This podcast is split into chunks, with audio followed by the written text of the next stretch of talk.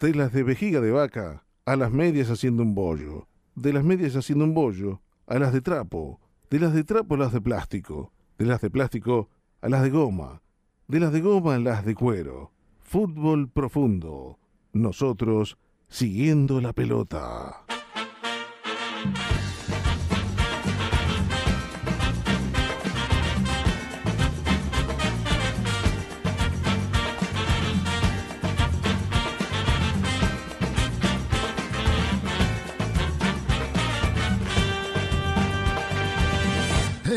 Argentina nací. Solo un tiempo como este podía ser capaz de eh, sacarle la rigidez que nosotros le ponemos, le hemos puesto en este año y medio a nuestro fútbol profundo de los sábados. Un programa que viene eh, empaquetado, preproducido, muy trabajado. Bueno, solo Messi y la selección argentina podían generar que decidamos romperle un poco la estructura. Fabián Carmona nos viene contando desde hace muchos meses historias mínimas, y no tanto, de las Copas del Mundo. Siempre fueron historias, o generalmente fueron historias vinculadas a nuestros recuerdos, de otras Copas del Mundo, incluso de, épocas que no hemos vivido. Solo Messi y el Dibu y Scaloni podían hacer que hoy, la ocasión lo amerita, hablemos de historias de esta Copa del Mundo. Historias que muchos tenemos todavía muy frescas en nuestro palpitar y en la piel. Fabián Carmona, buenas tardes, bienvenido siempre a Fútbol Profundo. Buenas tardes, Fede, ¿cómo va? Bien, muy bien, muy bien. ¿Vos? Bien, ahora eh, paladeando lo de ayer. Ayer fue muy vertiginoso todo. Mm, Eh, a partir de- del descuento de Holanda en adelante, fue una catarata de sensaciones, difícil hacer pie, eh, y todos los estados de ánimos posibles en cuestión de 45 minutos más o menos, desde el descuento de Holanda hasta el penal de Lautaro. Ahora ya podemos desgranar todas las sensaciones de otra manera y venir y contar lo que nos generó esto que vivimos ayer, lo que nos está generando la actuación de Argentina en la Copa del Mundo y sin dejar de anclarlo Mm. a lo que hemos hecho a lo largo de todo el año aquí en, en Fútbol Profundo, que es contar historias de la Copa del Mundo. Así que hoy traemos un poquito de todo. Lo que ayer sucedió, el pase a semifinales de la selección nacional en la Copa del Mundo de Qatar 2022, dispara historias que nos vas a contar. Y que comienzan en 1930 y que van a continuar en el 78 y en el 86 y en el 90 y en el Mundial del 2014. ¿Y por qué? ¿Por qué? Porque en todas esas ocasiones Argentina se vio en situación de semifinales. Es decir, en vísperas de una final de una Copa del Mundo, el paso previo. Mm, Y atente con este dato. Cada vez que Argentina jugó una semifinal en un mundial, la ganó. Argentina no, nunca perdió una semifinal. Nunca, jamás. Argentina no sabe lo que es jugar el, partido por el tercer puesto. Muy bueno. Muy bueno. Ese partido que nadie quiere jugar, Claro. Argentina jamás lo jugó. Y obviamente esperemos que esta no sea la ocasión. Una historia que arrancó en 1930. Y si te parece, comenzamos ¿Cómo no, maestro? Adelante. esta historia del Mundial de hoy que arranca en el Mundial de Uruguay, que está a punto de cumplir 100 años. Mm, 1930, primera cita mundialista, con 13 participantes apenas, Sí. y con Argentina ganando su grupo y jugando la semifinal del certamen contra Estados Unidos. 6 a 1 terminó aquel partido. Dos goles de Peuchele, dos goles de Stabile. Guillermo Stabile, que fue el goleador del Mundial. Hizo 8 goles en aquel Mundial para Una Argentina. barbaridad de goles, ¿eh? Y hasta la aparición de Maradona, se mantuvo como el máximo anotador argentino Mirá. en la historia de los mundiales. Maradona lo superó por uno, nueve. Luego Maradona lo superó Batistuta, diez. Y ayer Lionel alcanzó a Gabriel Batistuta como máximo anotador argentino en las Copas del Mundo. Mira. Pero volvamos al 30. Dos goles de Estabiles, dos goles de mm, Peuchele, uno de Monti, que era el estratega del equipo, doble ancho Monti, que el Mundial de 34 después lo iba a jugar para Italia, se había ido a jugar a Italia y eran épocas en las que el reglamento no impedía Claro. que uno, habiendo jugado un mundial para una selección, ya no podía hacerlo para otra. Y Monti sale campeón en el 34 con Italia. Algo que no iba a lograr con Argentina porque Argentina le gana la final a Estados Unidos 6 a 1, pero después, como Le gana ya la sabemos, semi a Estados Unidos y accedemos a la final y perdemos con Uruguay. 4 a 2. 4 a 2. Exactamente. La semifinal con Estados Unidos se jugó en el Estadio Centenario con ante 80.000 personas. 1930, primera vez que Argentina afrontaba una semifinal. De ahí hay que saltar al 78, Mm. con una particularidad. ¿Cuál? El formato de la Copa del Mundo que se jugó en Argentina, con 16 equipos participantes, no establecía un sistema de cruces por eliminación directa, tal cual lo tenemos ahora, por ejemplo. Sí hubo una fase de grupos, con cuatro equipos por grupo, como históricamente ocurrió. Eso fue uniforme a lo largo de todos los mundiales. Mm, Los mundiales comienzan con grupos integrados por cuatro equipos. ¿Sí? Sí. Desde el Mundial del 50 para acá es así. sí. Argentina gana su grupo, perdón, no gana su grupo. Argentina sale segunda en su grupo detrás de Italia. Y ahí tenemos que ir a jugar a Rosario, ¿no? Exactamente, pero ¿qué pasaba? Los ocho equipos que avanzaban de fase no se cruzaban en eliminación directa, sino que se conformaban nuevamente en grupos, en dos grupos de cuatro. Entonces, los 16 equipos del Mundial de Argentina en 78, divididos en cuatro grupos, avanzaban los dos primeros de cada grupo. Por el grupo de Argentina, Italia primero, Argentina segundo. Argentina pierde con Italia el tercer partido de la fase de grupos y cede la localía en River. Porque estaba todo el mundial armado porque Argentina no se moviera al Monumental. Pero esa derrota contra Italia, 1 a 0, gol de Bétega para Italia, nos mandó a jugar la segunda fase de Rosario. Mm. Y en la segunda fase, Argentina integra un grupo con Polonia, Brasil y Perú. En ese orden, el primer partido con Polonia lo gana 2 a 0, dos goles de Mario Alberto Kempes, que ayer estaba presente Sí. en Lusail. Ahí empezó a aparecer Kempes, ¿no? Ahí Kempes ya había jugado el Mundial del 74, pero, Pero no había aparecido en toda su dimensión. Y de hecho el mejor momento de la carrera de Kempes, a nivel personal, se da entre los Mundiales del 74 y del 78, donde consigue durante tres años ser el goleador de la liga en España jugando para el Valencia. Mm, Tres años fue el Pichichi, Claro. como le dicen en España, Eh, de manera consecutiva. Pongámonos hoy en situación. Un jugador argentino saliendo tres años al hilo, algo que debe haber logrado Messi Sí, seguramente, se- se aunque me no tengo el dato. solo pensar en Messi. claro. Correcto, bueno, lo logró Mario Alberto Kempes en el mediado de la década del 70, vistiendo la camiseta blanca del Valencia. Mm. Por eso, Mario Alberto Kempes llega al Mundial del 78 como la gran carta ofensiva del equipo de Menotti. Y no defrauda porque es el goleador del Mundial. Le hizo dos goles a Polonia. Kempes aparece en segunda fase. El segundo partido fue con Brasil y empatamos 0 a 0. Toda esta serie se jugó en Rosario. Y el tercer partido de la fase de, de- de- de segunda fase era con Perú. Y es el que oficia de semifinal, porque tenía como premio el pase a la final. Mm, Argentina para acceder a la final tenía que hacerle cuatro goles a Perú. Y estamos hablando de aquel histórico Sí. 6 a 0, 6 a 0. donde Argentina consigue el pase a la final.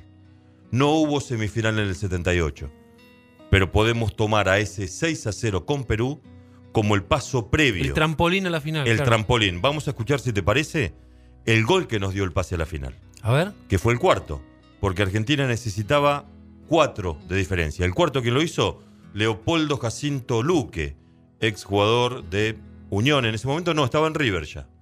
Estaba en River, había tenido una buena temporada en Unión y había saltado a River. Relatado por José María Muñoz. A ver. Ataca Argentina. Ahora falta un gol. Falta un gol. Falta un gol. Y vamos a la final. Pelota para Kempes. Juega para la Rosa. Vamos Tarantini. Busca a Kempes. Pelota para Kempes. Cuidado. Gira bien. Busque la pasarela. Pelota bien de. Entra la Rosa. Carga Argentina. Centro pasado entre Bertoni. Cabezazo. ¡Gol! ¡Gol!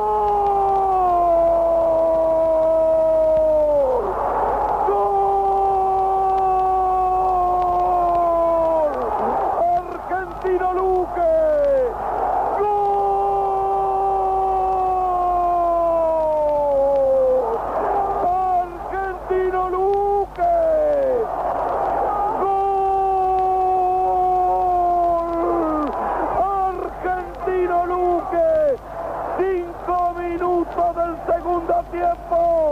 Argentina 4. ¡Hay delirio! La gente llora, se abraza, se mueve el palco de la prensa. Era el pase a la final. Ese gol de Luque, los cinco minutos del segundo tiempo del partido contra Perú, se jugaba en el estadio de Arroyito, el estadio central.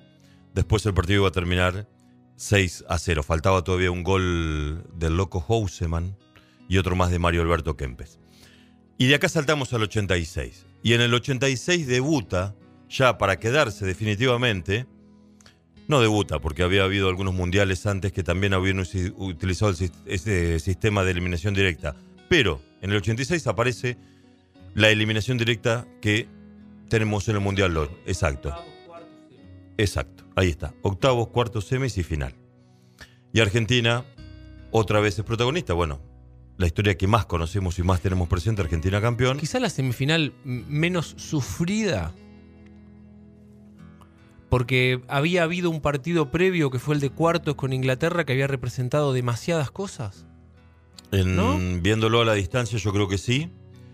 Eh, Bueno, y por Diego, ¿no? Que había sido tan intenso todo por cuartos de final ante Inglaterra que en la consideración puede que el partido con Bélgica quede un escalón por debajo. Eh, lo que yo más recuerdo de la semifinal ante Bélgica es otra vez la actuación descollante de Maradona.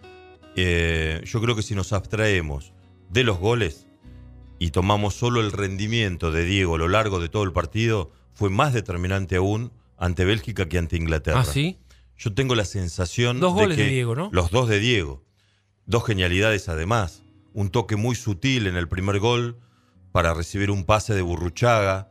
eh, sobre la, mm, recostado sobre la parte derecha del área grande y ante la salida de Jean-Marie Paf, el arquero belga, Maradona tocando de cachetada al segundo palo, un toque sutil que en cierta manera guarda similitudes con el gol a Italia en la En fase la- de grupo, en el mismo mundial, pero distinto.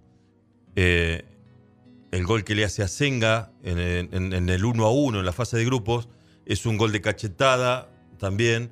Acá con más exigencia porque tenía más marca encima. Tenía un belga encima. Y el segundo gol, Ah, es una genialidad total. otra una, pilada. una belleza. una belleza absoluta. ¿Te parece escucharlo? Claro que sí. el vamos. segundo gol de Diego en la semifinal del 86. Otra semifinal ganada por Argentina. Aquí la pelota viene para Argentina otra vez en el cuchillo. Vamos con Diego. Va la pelota para Maradona. Maradona que arranca. Le pasó por atrás. Enrique está por Enrique. Está por Enrique. Maradona se va. Se va entre cuatro. ¡Genio! ¡Tocó gol! ¡Gol! ¡Gol! Argentina Maradona. Abro los brazos. Quiero abrazarte. Quiero decirte grande Diego. Único Armando Maradona. Otra vez apilando gente con Enrique que arrastraba marca por la derecha. Dejó el tendal, enfrentó al arquero, se la tocó por el costado. Y el mejor jugador de fútbol del mundo que ha nacido en Argentina por suerte, que ahora es puño apretado, puño en lo alto, festejo grande. Diego Armando Maradona, el profesional de la mague, profesional de la mentira del área, profesional de la gambeta. Diego Armando Maradona convierte el segundo gol para Argentina. Los ovnis escuchan el golpeteo de los tapones por la tangente de la tierra. El mundo a los pies del fútbol argentino. La semifinal contra Bélgica en el 86 que nos daba el pase al partido definitorio ante Alemania, Argentina campeón del mundo. Todo eso junto es demasiado. Maradona, Víctor Hugo, la belleza de su gol y el pase a la final. Es eh, por ahora insuperable. Y la narración de Víctor Hugo. Es demasiado, o sea, es... Ayer lo escuché, porque el delay eh, con la tele era mínimo, mínimo. Entonces fue un placer ver el partido relatado por él. este, escuchándolo Víctor Hugo por pasajes. Eh, y vamos a compartir cosas de Víctor Hugo de Por ayer supuesto, en el claro cierre de este sí. bloque, ya lo anticipamos. Pero avancemos. Sí. La siguiente instancia en la cual Argentina llegó a una semifinal de un mundial fue en el mundial siguiente en Italia. Semifinal recordada por los penales de Sergio Cochea los penales atajados a Donadoni y Mm. Serena. El partido terminó 1 a 1. Un partido que puso a Argentina en la consideración eh, como posible candidato al título, si bien era menos, y llegó mucho más diezmado que Alemania, porque en ese partido sacó todo lo que tenía que sacar. El mejor partido todo- de Argentina en el Mundial. Argentina sufrió el Mundial. Comenzó con una derrota frente a, a Camerún y a partir de ahí todo fue cuesta arriba y a la par teníamos a Maradona con este, una infiltración por partido, un tobillo que, que tenía una inflamación que parecía que tenía tres tobillos en uno. Em, empatamos contra Yugoslavia En Florencia. en partidos de cuarto. Eh, Erró el penal Diego. Ahí erraron penal- Diego y claro, Troglio. Y veníamos de. Y ser- apareció Goicochea. Claro, y veníamos de ser vapuleados por Brasil. Eh, en un partido en el que también una genialidad de Maradona, con canilla a la definición, este, sacamos el partido adelante, pero Argentina fue mucho menos que Brasil. Mm. Luego el empate con Yugoslavia y la definición por penales. Y llegamos a este partido y Argentina sí hace un mejor partido que Claro. incluso que Italia. Y mereció ganarlo en los 90. Sí, sí, sí, sí. Pero con una connotación muy fuerte. E- El hecho de que Argentina haya terminado segunda en su grupo eh, fue inesperado. Lo cual rompió la lógica del Mundial. Rompió el, el fisto. En realidad terminamos terceros, no segundos. Sí. Ni siquiera segundos. Rompió, entonces, eh, en, en la planificación de la Copa del Mundo, aparece Argentina jugando contra Italia en Nápoles. La tierra de Diego. Claro. Y Diego no tiene mejor idea que decir muchas cosas, entre ellas, ahora se acordaron que son italianos y les piden que, nos, y les piden que los apoyen. Entonces eso generó que los napolitanos queden comprometidos. En los días previos al partido Claro, semifinal. porque fue. estaban jugando la patria Claro. contra el dios. Exacto. ¿no? Y eso generó un ambiente que terminó favoreciendo a Argentina en la discordia, en la disputa. Argentina se ve favorecida de mínima.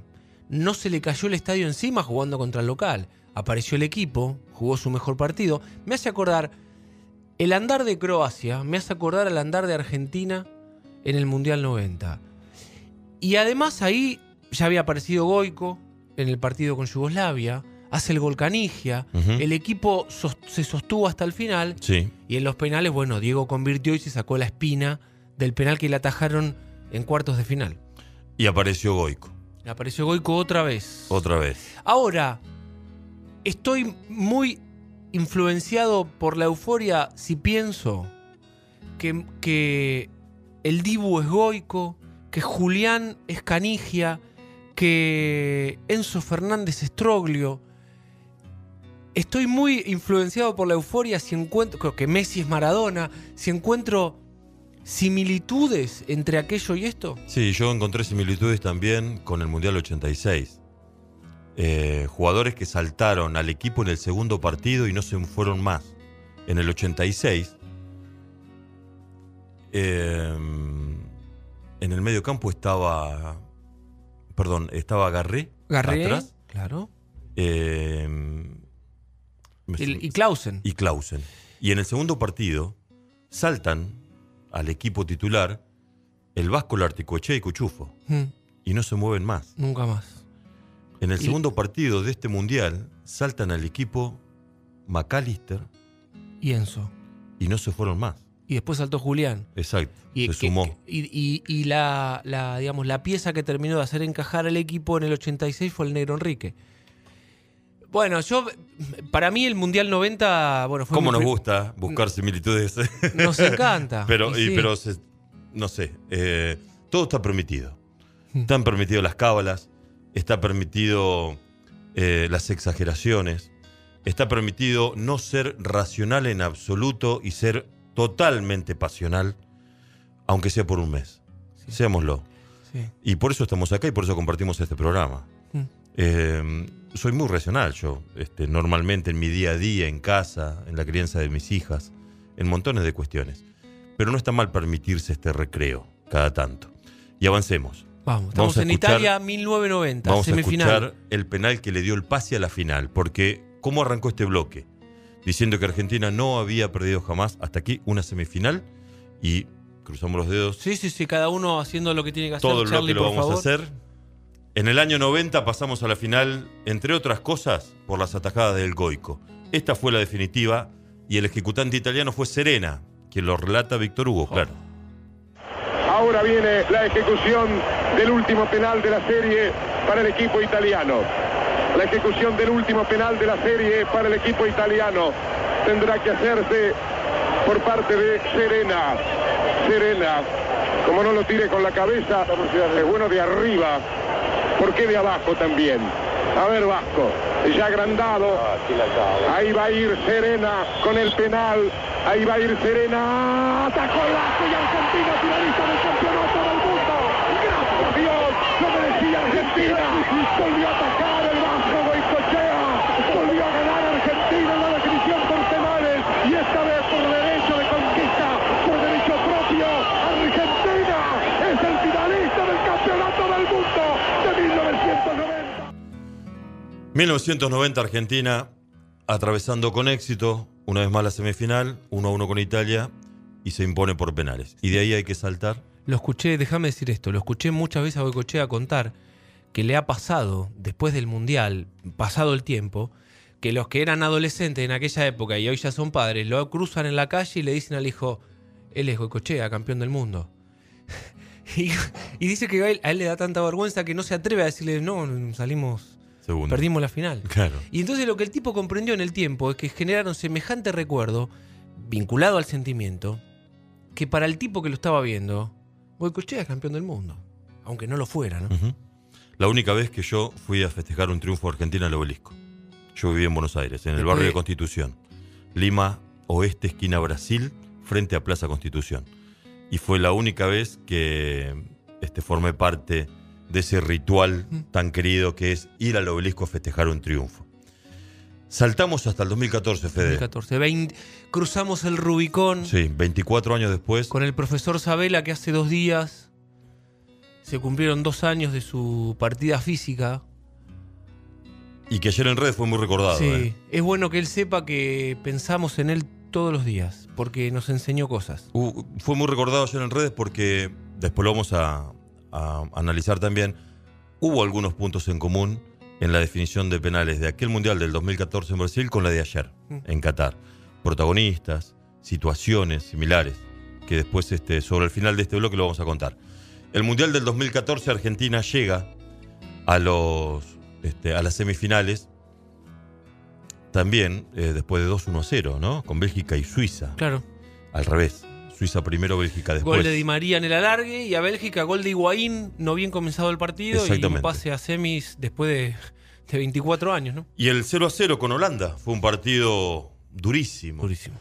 Con aquella salvada providencial, me gusta esa palabrita, providencial, de Mache sobre Robén, cuando se iba el partido, Sí. cuando se iba el suplementario, minuto 119. Este, entrando Robén con pelota dominada sobre la, recostado sobre la izquierda en el área grande y en un esfuerzo supremo, Javier Mascherano eh, logra taparlo y mandar la pelota al córner y después los penales. Los protagonistas. Por el lado de Argentina, Chiquito Romero, Sergio Romero en el arco de Argentina. Y, mm, y por el lado de los ejecutantes, el protagonista final iba a ser Maxi La Fiera Rodríguez, que iba a anotar el, el penal definitivo, el que nos iba a dar el pase. Sí. Comenzaron pateando los holandeses, al igual que ayer. Al igual que ayer. Comenzó atajando el penal Chiquito Romero, al igual que ayer el Dibu. En, aquel, en aquella ocasión el ejecutante fue Flar. Eh, y el primer penal de Argentina lo pateó Lionel Messi, igual que ayer. Al igual que ayer comienzan los holandeses, ataja Argentina, Romero en el 2014, Dibu ayer, y el primer penal como para asegurarlo y arrancar pisando Fuerte. sobre seguro, Messi. Messi. Vamos a escuchar los dos penales que atajó Chiquito Romero, el primero a Flar y el segundo a Snyder. Snyder. Y el penal definitivo de Argentina en los pies de Maxi Rodríguez, todo en un solo audio vamos a compartir y vamos a volver al 2014. Cada vez que lo veo, eh, está sufriendo más Maxi Rodríguez. Sí. ¿Viste la cara de sufrimiento La- que tiene el para- para- entrecejo absolutamente Está sufriendo, cerrado. está sufriendo, siempre está El sufriendo. momento previo a, a la ejecución del penal, sí, sí, sí. Y vos escucharlo llorar a Hernán Giral, que se pasó todo el mundial llorando. Eh, esto es la definición por penales. El relator Pablo Giralt Exactamente. llora siempre. Para DirecTV en aquella ocasión. Semifinal del Mundial 2014 que Argentina sorteó con éxito una vez más en penales. Penal para Holanda, el primero. Ir a hablar. Penal para Holanda. Con mucha fe Argentina. Vamos, eh. Por el sueño, vamos. Va a hablar. Blar recto. ¡Vamos, chiquito! ¡Vamos! ¡Romero! ¡Romero! Chiquito viejo nomás. ¡Vamos, chiquito, vamos, chiquito, vamos. Vamos, Romero, vamos, Argentina. Vamos, chiquito viejo nomás. Va Schneider. Gana Argentina 2-1. Va Schneider. Va Schneider. Contra Romero. Es Schneider. ¡Romero! ¡Vamos, Argentina! ¡Vamos, Argentina! ¡Vamos! ¡Vamos, Argentina! ¡Vamos, Romero! ¡Vamos! Buscando la final del mundo. Va Maxi Rodríguez. Frente a Silesen. Vamos, Maxi. Vamos por la final del mundo. Vamos, Maxi. Por la final del mundo, Maxi. Vamos, Maxi. Maxi.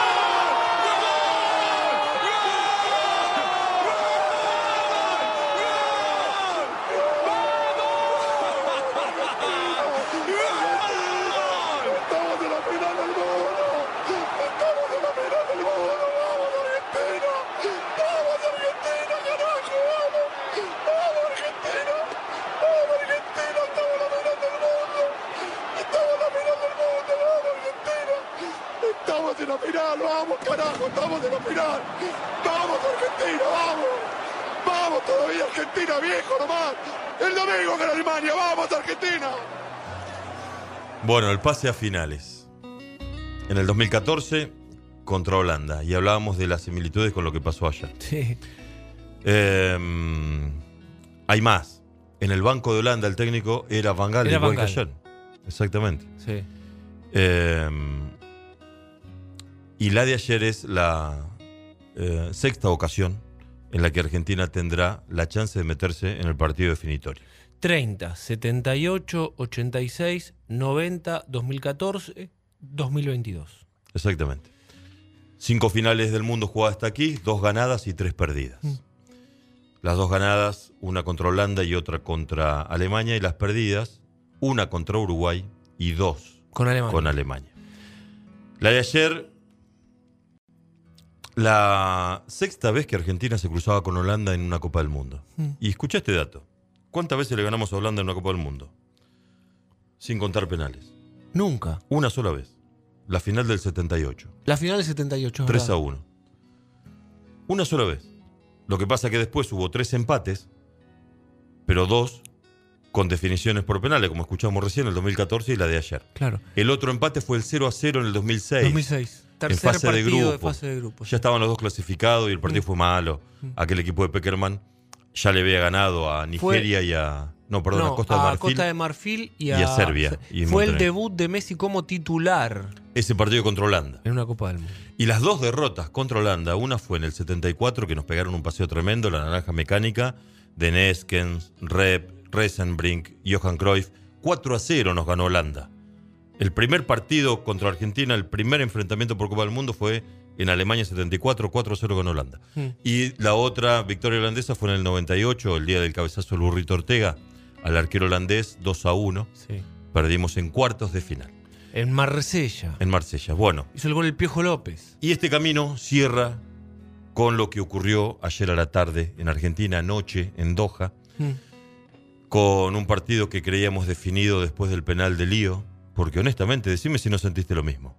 Sí. Yo, para mí, estaba definido. Estaba terminado ese partido. Argentina era semifinalista cuando convierte Messi el segundo penal y fue absolutamente inesperado el descuento. Eh, y, lo que, y los fantasmas de lo que pasó contra Australia. Australia nos descontó de manera absolutamente eh, injusta. Injusta, inmerecida, inusual. Y Sí. desde que desde que descontó Holanda hasta que terminó, de ahí en adelante, todo el tiempo tuve en mente la chance que tuvo Australia en el último instante del partido y la tajada del Dibu. Y todo el tiempo me estuve diciendo, Holanda va a tener una más. Una Por- va a tener y lo sé. Sí, yo lo sé, Holanda va a tener una más. Y creía que había sido el tiro libre que tuvo faltando 4 o 5 minutos, que hubo un tiro libre que pega en la barrera. Sí, No, tuvo dos más. dos más. Ese segundo tiro libre no estaba en los planes. No. Tampoco estaban los planes que Bangal ordenara hacer lo que finalmente le dio resultado. Porque ayer Bangal no, no acertó mucho. Quizás no acertó en los cambios ni en el armado del equipo. Me parece que Argentina tuvo el control del partido todo el tiempo. Pero el segundo gol de Holanda para mí es todo de Bangal. Porque todos esperábamos el remate. Y nadie esperaba esa pelota cortada al centro, al corazón el del área. Había tres holandeses, no uno, tres Mm. puestos ahí. No estaban porque sí. Allí hubo una decisión del técnico. Y absolutamente inesperado el empate. Sí. Qué masazo, por Dios. ¿Qué le decís a un equipo que viene de ganar 2 a 0 y que cree que ya tiene en el broche, tiene brochado el pase semifinal antes de encarar esos 30 minutos suplementarios? Que se tiene que reponer. Y lo hizo. Es todo cabeza. No te queda otra. Yo siento que lo hizo porque en el primer tiempo del suplementario no se vio tanto, pero sí en los últimos 15. Fue abrumado. Cuando Argentina volvió a jugar el partido, había tenido un bache de unos 25 minutos en el que el equipo decidió retroceder demasiado y, y demasiado atrás y demasiado pronto, lo cual fue una combinación fatal. Cuando el equipo decidió volver a jugar el partido, volvió a demostrar que era un equipo que jugaba mucho mejor que su rival y que terminó siendo en los últimos 5 o 6 minutos del segundo suplementario, se jugó en el área de Holanda. Totalmente. Y Argentina, Argentina tuvo 5 chances de gol, claras. Y la última un tiro en el palo. Bueno, En el instante final del partido. eso, lo, eso lo llevó a Argentina a llegar a los penales mejor del bocho. Si los penales hubieran sido inmediatamente después del empate de Holanda, era muy probable que no acertáramos una sola vez al arco. Porque te, desmo- te desmorona. Hemos hablado mucho a lo largo del año, Fede, de historias de los mundiales y tantas veces eh, hemos recurrido a, mm, a las narraciones de Víctor Hugo Morales porque a esta altura es imposible disociarlos de muchas de las alegrías argentinas. ¿sí? El mundial del 86 y del 90 por sobre todas las cosas. Y entonces por eso ayer también fui a, a- a buscarlo a Víctor Hugo y, y traemos eh, el pase a la semifinal lograda ayer, también en la voz de este hombre que tiene 74 años Qué bárbaro.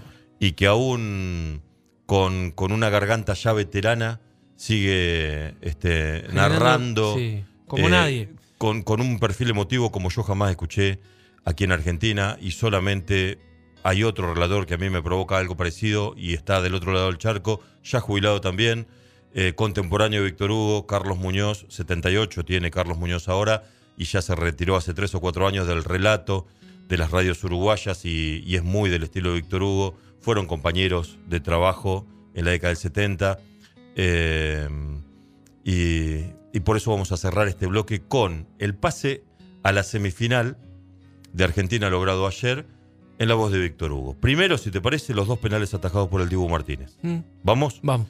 El primero, que decimos, igual que en el 2014, arranca pateando Holanda. Holanda, ataja, Ataja en este Argentina. caso ataja Argentina, luego pone su granito de arena a. Lionel Messi.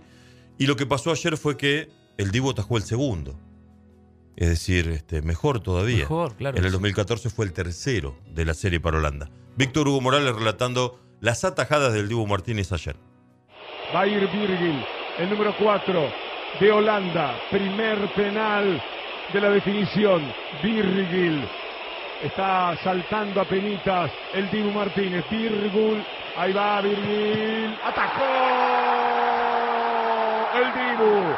El Dibu Martínez. En la fuerza tremenda del Vasco Goicochea. En las atajadas del chiquito Romero. El Dibu Martínez voló a la derecha. Vuele, vuele, es un Boeing. El arquero argentino. Y manda la pelota afuera. ¿Quién va a patear ahora? Berjuiz. Va a pegarle Berjuiz. Va Berjuiz. Atajó, atajó, atajó el Dibu, atajó el Dibu, la tremenda convicción del Dibu Martínez, atajando el segundo penal, ahí está con los brazos arriba y el estadio que enloquece y la justicia que entra de nuevo, se iba la justicia del estadio, estaba como 200 metros y de repente pegó la vuelta y viene de nuevo para ver cómo la Argentina ahora... Víctor Hugo relatando los dos penales que ayer atajó Emiliano, el Dibu Martínez. Y la justicia, ¿no? Y la justicia Que que, estaba a parecía 200 que- metros y pegó la vuelta. y pegó la vuelta. Pero no iba a ser fácil. Cuando estábamos 3-1 teníamos cuatro chances para sellar la clasificación. Dos penales de Holanda, cualquiera de los dos que no fuera gol, nos daba el pase. Dos penales de Argentina, cualquiera que fuera adentro. Y tuvimos que llegar al cuarto, penal al último. Porque Holanda convirtió los dos y porque Enzo Fernández la tiró afuera. Entonces, En el medio hizo el gol Montiel. en el medio hizo el gol Montiel, que fue Y fundamental. llegamos el al tercero. quinto, con Lautaro Y que venía teniendo, viene teniendo un mundial esquivo. En algún, en algún momento del partido, estando en casa mirando el partido con Marianela, le dije, "Ahí tengo una corazonada de que hoy tiene que ser el día en que por fin pueda sacarse todo de adentro Lautaro. No pensé que iba a ser de esta manera. Se lo comenté y le dije, hoy tiene que ser el día de Lautaro Martínez. ¿Por qué? Porque si pasamos a semifinales lo vamos a necesitar. Claro. Entonces que haga un gol hoy ya. Y que entre a la semifinal sin ese peso, sin esa carga de tener que convertir. No pensé que iba a ser de esta forma. Honestamente. Pensé que lo, lo iba a lograr antes y tuvo sus chances. Mm. Pero finalmente fue con el último penal de la serie que así relató Víctor Hugo Morales. El penal que nos dio, una vez más, el pase a una semifinal de Copa del Mundo. Queda un tiro y el que va a pegarle, conversado por los jugadores holandeses, Lautaro Martínez. Lautaro Martínez por todas las revanchas de este campeonato del mundo. Lautaro Martínez, el encargado de rematar el último penal. La Argentina sacó dos goles de ventaja y le empataron. Sacó dos penales de ventaja y ahora tiene uno solo. Ahí está Lautaro, Lautaro, Lautaro Martínez, sea Toro Lau, va a pegarle Lautaro Martínez, penal de la vida para Lautaro Martínez, ahí va la Argentina para ganar como corresponde el partido, ahí se va a adelantar Lautaro, va, tiró, ¡Gol!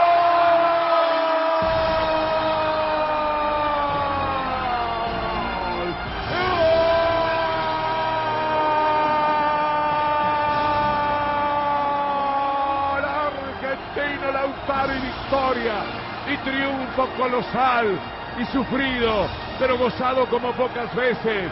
Argentina le gana la definición por penales a Holanda y finalmente estamos de acuerdo con la vida y con lo que aquí ha querido. Los holandeses enloquecidos van a armar líos, terminan ellos siendo los rioplatenses de la noche. Ahí está el lío que quiere Dumfries y está la tranquilidad y el festejo de la Argentina, grande y enorme, para quedarse con el triunfo que correspondía. Argentina gana por penales lo que debió ganar en la cancha. Argentina juega las semifinales del Campeonato del Mundo. Y ahí está la selección nacional, otra vez en instancia de semifinales, de donde las veces que nos ha tocado jugar hasta aquí siempre hemos salido victoriosos. El sábado próximo, Fabián, es el último programa del año. Ojalá nos encuentre en la previa del partido más importante del año. Totalmente. eh, se va a estar jugando el partido por el tercer puesto, quizá. Mm. eh, Al, al que nunca llegamos. al que nunca jugamos. Nunca. Eh, un partido por el tercer puesto, una sensación que no queremos para el próximo fin de semana. Argentina se cruzará con Croacia y también será un partido inédito en esta instancia. En el Mundial pasado habíamos jugado por fase de grupos. Sí. Creo que ahora la historia es distinta. 1998 jugamos en fase de grupos también. Y ganamos 1-0. 1-0 gol de Mauricio Pineda, Correcto, en fase de grupos. lateral izquierdo de Huracán y Boca. Y, y Croacia, como analizabas vos antes, haciendo un recorrido parecido al de Argentina, porque En viene. Italia 90, sí. Llegó hasta semifinal con dos eliminaciones por penales, Japón primero y Brasil después. Mm. Pero mm, el tema de este bloque se agota aquí, con lo que pasó ayer y una vez este, más Argentina llegando a, mm, a los siete partidos. ¿no? Importante. Este, quedarse hasta el final. Mm. Eh, algo que destacó Lionel Scaloni como uno de los objetivos. Venimos hasta acá a buscar jugar los siete partidos, pero ahora que estamos acá, queremos dar el próximo paso. Bueno, el próximo y paso ojalá sería jugar eso ocurra el próximo martes, aunque sea martes 13. Gracias, Fabián. Seguimos escuchando. Fabián Carmona es una parte fundamental de nuestro fútbol profundo de los sábados. Fútbol profundo.